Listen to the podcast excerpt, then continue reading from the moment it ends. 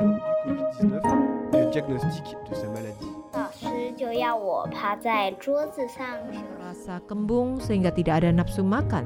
Jadi saya tidak makan. Hello，你好，你现在听到的是少年报道者的读报新闻，我是小管家报道仔。少年报道者是独立媒体报道者制作的儿少新闻平台，在这里有很多大朋友、小朋友会把世界上重要的事说给你听，除了中文，还有多种语言哦。请把耳朵打开，让报道仔为你服务，一起来收听好新闻。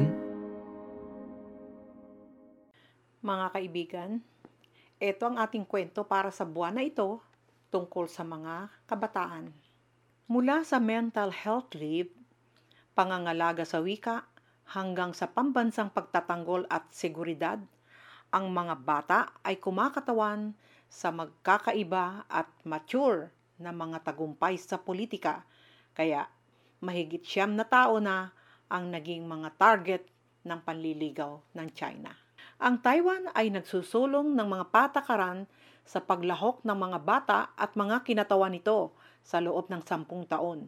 Ang mga isyong iminungkahi ng mga bata at kinatawan nila ay naging iba-iba at ang ilan sa mga panukala ay pinagtibay ng gobyerno at naging mga patakaran. Sa pakikilahok ng mga bata at mga kinatawan nito, ang proseso ng paggawa ng desisyon sa pambansang patakaran ay unti-unting nagbabago.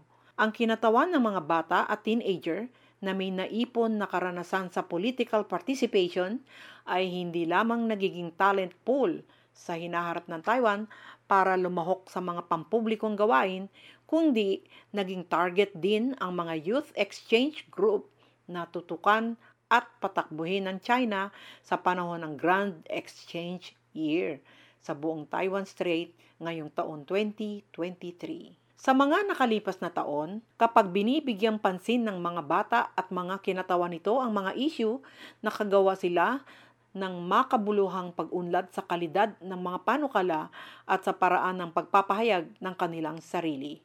Ang mga karanasang ito ay maibabalik sa lokal na lugar at sa kanilang sariling mga paaralan at grupo upang ang mga bata sa Taiwan ay maaaring maging isang pampublikong mahalagang bahagi sa pag-unlad ng negosyo. Maraming mga panukala ang hindi lamang nakakaakit ng pansin ng lipunan, ngunit aktwal ding nagre-resulta sa mga pagbabago sa patakaran.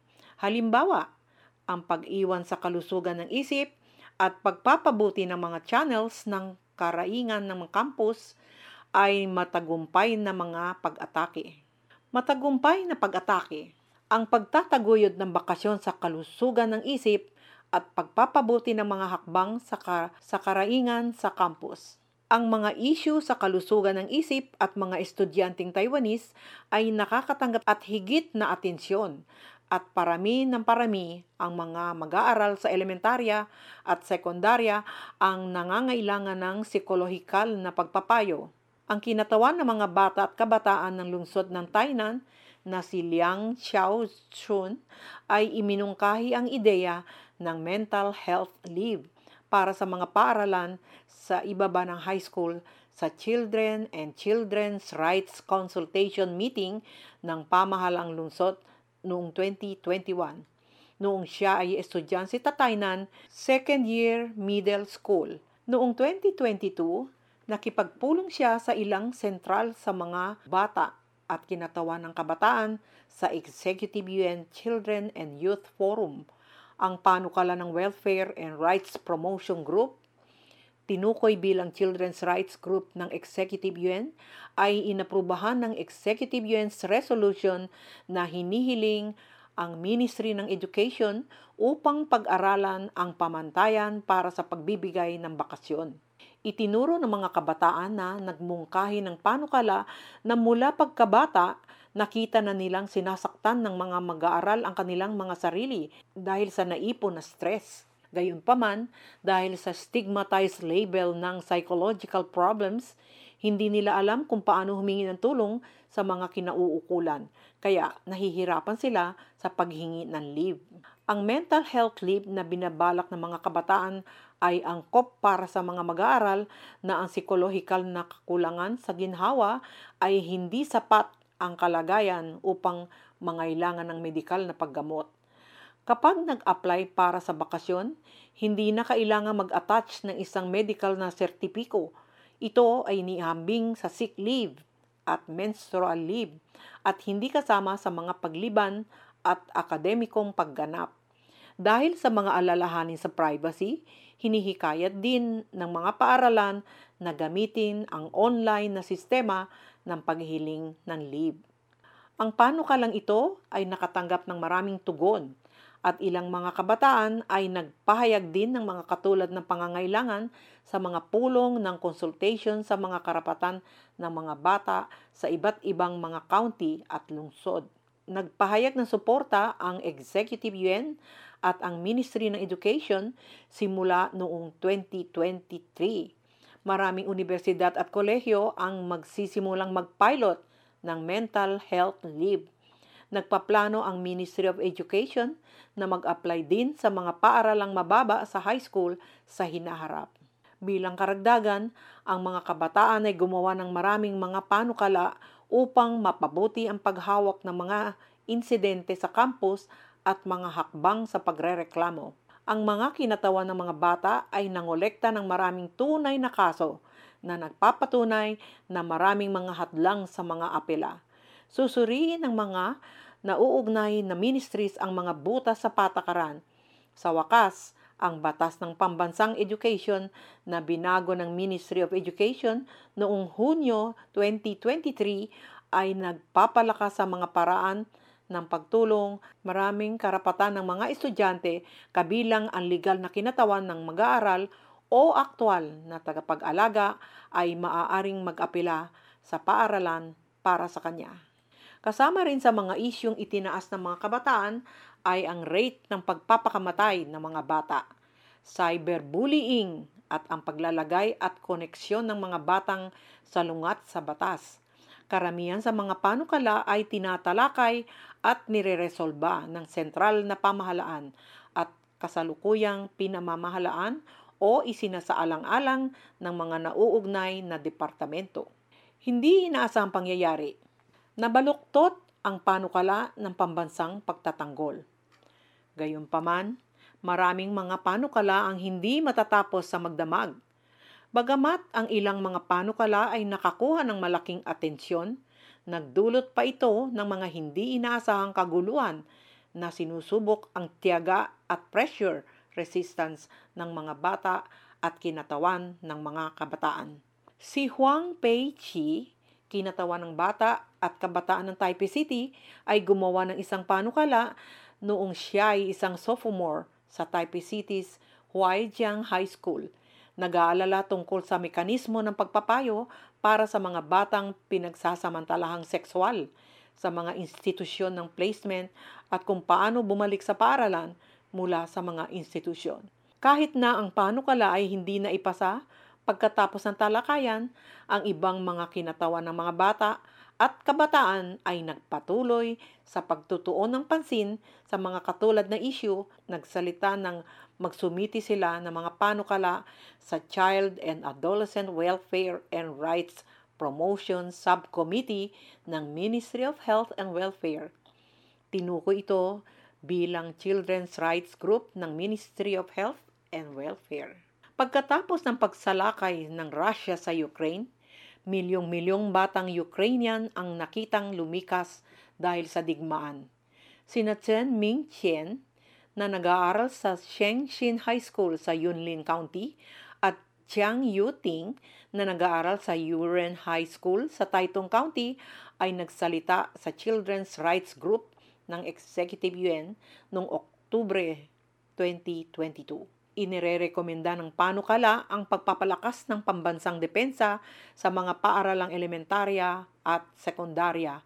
At dapat ding matutunan ng mga bata kung paano mas mahusay na maiwasan ang mga sakuna o makilahok sa tulong sa kalamidad, kabilang ang kung paano ilikas ang mga estudyante kung mayroong air raid sa oras ng paaralan, paano magplano ng ruta ng paglikas. Ang mga hakbang na ito ay dapat ding isali ng mga bata sa mga talakayan. Ang kaso ay tinanggap ng Ministry ng Pambansang Depensa at pinahihintulutan ang mga bata na lumahok sa talakayan. Gayunpaman, hindi inaasahang nagdulot ito ng kontrobersya. Pinuna ito ng ilang mga politiko ng oposisyon bilang pagsasanay sa mga batang sundalo na lumaban sa larangan ng digmaan at kinwestiyon ang pagiging lehitimo ng sistema para makilahok ang mga bata at kinatawanan ang mga bata.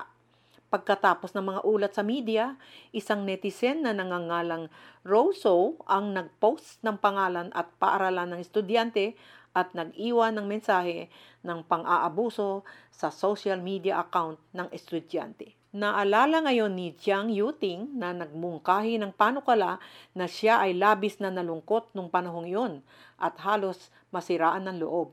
Without any verification, sinikap din ng mga kinatawan ng mga bata at mga bata ang kanilang makakaya na magsagawa ng press conference para muling ipaliwanag ang nilalaman ng panukala. Xiao Biao, magsimula sa iyong sarili. I-promote ang lokal na kurikulum na Kinmen dialect at magsikap para sa mga e-book para sa mga estudyanteng may kapansanan sa paningin. Tungkol naman sa mga panukalang ginawa ng mga kinatawan ng mga bata at kabataan na iba't ibang county at lungsod sa mga lokal na pamahalaan, karamihan sa mga ito ay kasalukuyang nauugnay sa buhay paaralan. Ang karapatan sa malayang pagpili para sa pagtuturo pagkatapos ng paaralan, pag-iisa ng mga marka ng make-up na pagsusulit para sa mga pagsusulit sa seksyon, at pagsasaayos ng mga poster ng promotion ng paaralan. Format ng listahan na sinasama ang mga pangangailangan ng mga kabataan sa pagpaplano ng mga lugar ng palakasan sa Kaohsiung City at pagpapabuti ng mga karapatan sa paggawa ng mga kabataan sa Kaohsiung City at iba pa. Ang espesyal al, ang espesyal ay ang pinakahuling panukala ngayon taon ni Tsai Chie, isang kinatawan ng mga bata at kabataan ng Kinmen County at isang unang taong mag-aaral sa Taipei University upang mapanatili ang natatanging Kinmen dialect at iminungkahi sa pamahalaan ng county na upang maiwasan ang mga paaralang vocational sa mataas na paaralan ng Kinmen na mahuhuli sa ibang mga county sa Taiwan. Ang lungsod ay aktibong nakipag-ugnayan sa mga kaugnay na departamento tulad ng Ministry ng Education at ng Ministry ng Kultura upang pansamantalang i-relax ang mga regulasyon sa sertifikasyon ng guro sa lugar ng Kinmen at payagan ang maayos na pagbubukas ng Kinmen dialect ng mga klase sa, sa lokal na wika para sa mga high school vocational school. Ang ilang mga panukala ay nagsisimula sa kanilang sariling mga problema. Si Xiu Rongyen na naging kinatawan ng mga bata sa lungsod ng Taipei ngayong taon at sophomore sa Songshan High School ay may kapansanan sa paningin na may paningin na 0.02 lamang. Sinabi niya na dahil sa kanyang kapansanan sa paningin, kailangan niya umasa sa mga e-book upang magbasa ng malakas Ngunit nababasa na niya ang lahat mula sa junior high school hanggang senior high school. Madalas na nangyayari na ang mga elektronikong bersyon ng mga aklat aralin at mga papel na pagsusulit ay hindi natatanggap hanggang isa hanggang apat na linggo pagkatapos kaya madalas niyang itinanong sa guro o kanyang mga magulang ng pribado para mag-sign up. Kaya naman, nais niyang lutasin ang problemang ito mula sa pinanggalingan at tumulong din sa iba pang mga estudyante may kapansanan sa paningin. Plano niyang magmungkahi ng panukalang magrekomenda sa Education Bureau na bumuo ng isang standard operating procedure para sa pag apply para sa mga textbook na e-book. Ang isa pang kinatawan ng mga bata at kabataan ng Taipei City, si Li Jiaying, isang senior high school na nag-aaral sa bahay, naghiwalay ang kanyang mga magulang noong bata pa siya at kalaunan ay naging anak ng isang gay na pamilya. Nakaranas siya ng maraming pasakit at pagbabago sa kanyang panloob na mundo Ang ina ay nagkataon na nakikibahagi sa psychological sa pagpapayo na nagbibigay ng inspirasyon sa kanya na nais na maging isang kinatawan ng mga bata at kabataan ay nagtaguyod ng bigyang pansin ng gobyerno ang problema ng hindi sapat na mga mapagkukunan ng psikolohikal na pagpapayo para sa mga mag-aaral sa sarili. Sa makatuwid, gumawa siya ng mungkahi sa pamahalang munisipyo ng Beijing. Umaasa na ang Experimental Education, Innovation and Development Center ng Beijing City ay maaaring mag-set up ng tutoring room para sa mga mag-aaral sa homeschool. Xiao Biao, matapos maglingkod bilang mga kinatawan ng mga kabataan, maraming tao ang pinipiling pumasok sa Departamento ng Pampublikong Administrasyon. Sinabi ni Lin Wan Yi, convener ng Children's Rights Group ng Executive UN sa Youth Reporter na mula nang ilunsad ang mekanismo ng kinatawan ng mga bata, pinakamahalagang halaga ay ang payagan ang mga departamento ng gobyerno na matutong makinig sa boses ng mga kabataan na may napakahalaga sa byurokrasya ng gobyerno. Ang mga kinatawan ng nasa hustong gulang ng civil society at mga kinatawan ng iba't ibang eksperto at scholar na kalahok sa pulong ay kailangan ding matutong makinig sa mga tinig ng mga kabataan at maunawaan ang kanilang mga alalahanin at pangangailangan. Ang isa pang antas ng halaga ay natututo din ng mga bata at kinatawan ng kabataan kung paano lumahok sa mga pampublikong gawain sa pamamagitan ng pag-aaral sa sarili at peer-to-peer.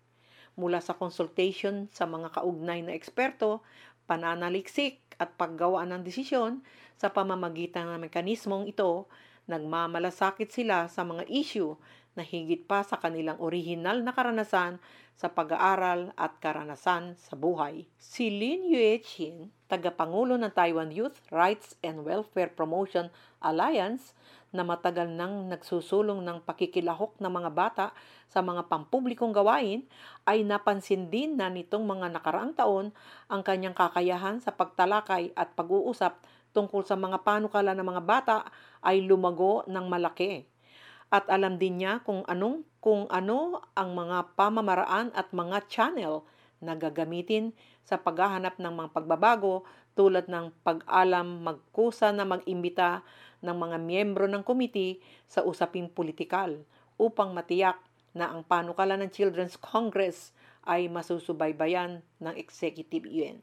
Matapos maranasan ng mga kinatawan ng mga kabataan ang mga pampublikong gawain, Marami sa kanila ang lumahok sa mga pampublikong gawain sa mga universidad o nag-aral ng mga kaugnay na departamento pagkatapos na pagkatapos ng high school. Si Tsai Chie na nagtapos sa Kinmen High School sa Kinmen County ay nag-aral kalaunan sa Department of Public Administration and Policy sa Taipei University.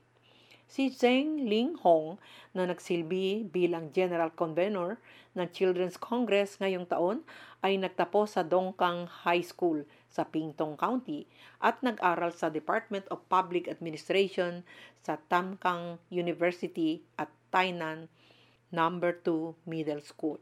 Si Liang Chao Shun na nagtapos ay nag-aaral sa Department of Social Education ng Taiwan Normal University.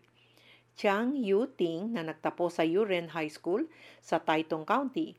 Pumasok sa bachelor's class ng Non-Departmental Experimental Education Program ng Tsinghua University sa pamamagitan ng isang espesyal na channel ng pagpili Si Huang Peichi na nagtapos sa Huangjiang High School sa Taipei City ay nag-aral ng National Cheng Kung University, nag-aalok ng mga bachelor's degree programs anuman ang departamento.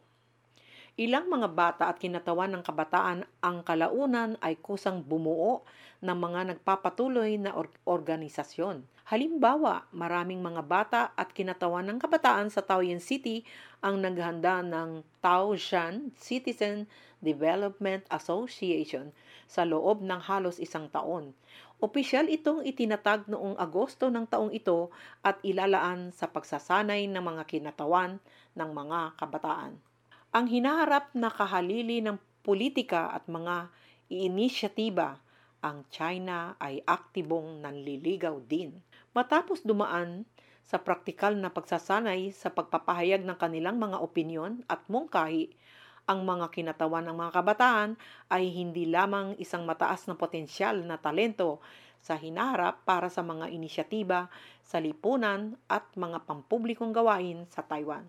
Ngunit naging mga target pa ng aktibong pamamahala at panliligaw ng China. Matapos alisin ng epidemya ng COVID-19, itinalaga ng China ang taong ito bilang Year of Great Exchanges sa pagitan ng dalawang panig ng Taiwan Strait. Itinarget nito ang mga Taiwanese youth, first-timers na may iba't ibang summer exchange group at ang saklaw ng recruitment pinalawak sa mga kinatawan ng mga bata at kabataan sa Taiwan na nagsasalita para sa mga bata at teenager. Meron ding mga kinatawan ng mga bata at kabataan na naglalakbay sa magkabilang panig ng Taiwan Strait. Sinusubukang magtatag ng mga koneksyon at maghanap ng mga mapagkukunan para sa mga hakbang sa patakaran ng mga kabataan. Ang China Children and Youth Association, tinukoy bilang Chinese Children and Youth Association, na itinatag noong ika-isa ng Nobyembre ngayong taon ay isa sa mga kinatawan at mayroong 30 Taiwanese youth na miyembro sa buong Taiwan Strait. Si Seng Yin Hong, ang nagtatag ng Chinese Children and Youth Association, ay isang kinatawan sa mga bata at kabataan sa lungsod ng Taipei at isang kinatawan ng advisory ng kabataan ng National Education Bureau ng Ministry of Education. Pumasok siya sa programang bachelor's program ng non-departmental na eksperimentong edukasyon ng Tsinghua University sa pamamagitan ng isang espesyal na channel sa pagpili at kasalukuyang nasa kanyang ikatlong taon. Ang China Children's Youth Charter na ibinigay niya sa Youth Reporter ay nagtatala ng tatlong pangunahing layunin ng gawain ng asosasyon pagtataguyod ng mapayapang pagpapalitan sa buong Taiwan Strait, pagprotekta sa mga karapatan ng mga kabataan at pagtataguyod ng mga bata at kabataan na lumahok sa mga pampublikong gawain. Hinahati ng asosasyon ang organisasyon sa Cross Strait Department, Children's Department at Youth Department.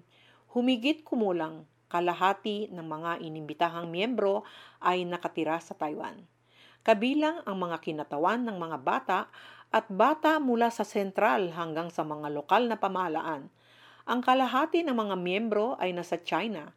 Ang mga kabataang Taiwanese na lumaki at nag-aral sa Fujian, Henan, Jiangsu, Zhejiang, Hunan at rehiyon ng mga Beijing, Tianjin, Hubei ay nag-aral sa Peking University, China University of Political Science and Law, Xiamen University at iba pa. Ang kanilang mga edad ay mula sa mga mag-aaral sa kolehiyo hanggang sa mag-aaral ng doktoral. Maraming mga estudyanteng Taiwanese ang nag-aaral sa mainland China, karanasan bilang pangulo o iba pang mga kadre ng Youth Student Development Association ay itinatawag na Taiwan Students Association. Si Sheng Yin Hong ay nag-aral sa tatlong high school siya ay orihinal na nag-aral sa high school affiliated sa Taipei Municipal University sa loob ng isa at kalahating taon. Dahil ang kanyang ina ay pumunta sa Shanghai para sa trabaho, lumipat siya sa Shanghai Taiwanese Business School sa loob ng kalahating taon. Pagkatapos ay lumipat siya bumalik sa New Taipei City dahil sa epidemya ng COVID-19. Isang taon na akong nag-aaral sa high school sa kanyang sophomore year. Nag-aral siya sa Peking University sa China bilang exchange student sa loob ng isang semestre. Si Seng Yin Hong ay nagbigay pansin sa mga issue sa Cross Strait. Sinabi ni Seng Yin Hong na maraming miyembro, kabilang ang kanyang sarili, ang regular na kalahok sa mga aktibidad ng Cross Strait Exchange. Ngayong taon, lumahok sila sa Straits Forum na ginanap sa Xiamen ang Chongqing Taiwan Week na nakatuon sa mga palitan ng ekonomiya at kultura at iba pa. Dati man mag-isa man o sa ngalan ng isang asosasyon, lahat sila ay nakikilahok sa mga aktibidad sa ngalan ng nakababatang henerasyon ng Taiwan. Ang asosasyon ay hindi tumatanggap ng mga donasyon mula sa anumang partidong politikal at walang kinalaman sa politika. Gusto lang nitong isulong ang cross-strait exchange at mapayapang pag-unlad ng mga isyu ng kabataan mula sa pananaw ng kabataan. Ang asosasyon ay itinatag dahil sa kasalukuyang mga paghihirap sa politika sa magkabilang panig ng Taiwan Strait. Ipinaliwanag ni Zheng Yin-hong na noong nakaraan bilang kinatawan ng mga bata at kabataan sa Taipei City nang lumipat siya sa Shanghai Taiwan Business School upang mag-aral, ang kanyang trabaho bilang kinatawan ng mga kabataan ay agad na naantala dahil hindi siya nakasali sa mga pulong. Dagdag pa rito, hindi inaprubahan ng Ministry of Education ang Chinese University kung saan nag-aral ang kanyang mga kaklase. Sa Academic Qualification Certification, walang appeal channel sa system. Ang mga ito ay nakapinsala sa mga karapatan at interes ng mga Taiwanese na estudyante sa China. Kaya ang gawain ng asosasyon ay magsasalita para sa kanila. Nang maglingkod si Sen Yin Hong bilang consulting representative ng State Education Bureau, iminungkahin niya ang higit sa 30 panukala sa Ministry ng Education, kabilang ang pagrebisa sa pamantayan sa pagsusuri para sa mga pambansang paaralang elementarya at sekundarya at nagrekomenda ng pagbawas sa bilang ng mga pagsusulit. At sinabi niya ang mga pagsusulit sa elementarya ay ginaganap ng tatlong beses sa isang semestre. Kailangan ba? Itinuro niya na ang China ay maglulunsad ng isang patakaran sa edukasyon na tinatawag na double reduction sa 2021 na nagbabawal sa mga pagsusulit na nakabatay sa papel para sa elementarya at dalawang estudyante ay magiging isang panghuling pagsusulit lamang bawat semestre mula sa elementarya, tatlo hanggang ikatlong baitang at ang bawat paaralan ay pinagbabawal na kumuha ng huling pagsusulit ng mag-isa. Mag-organisa ng magkasanip na mga kunwaring pagsusulit sa mga paaralan, lalawigan at lungsod upang mabawasan ang pasanin ng mga mag-aaral sa pagsusulit. Naniniwala siya na ang China ay gumawa ng mas mahusay kaysa sa Taiwan sa bahaging ito.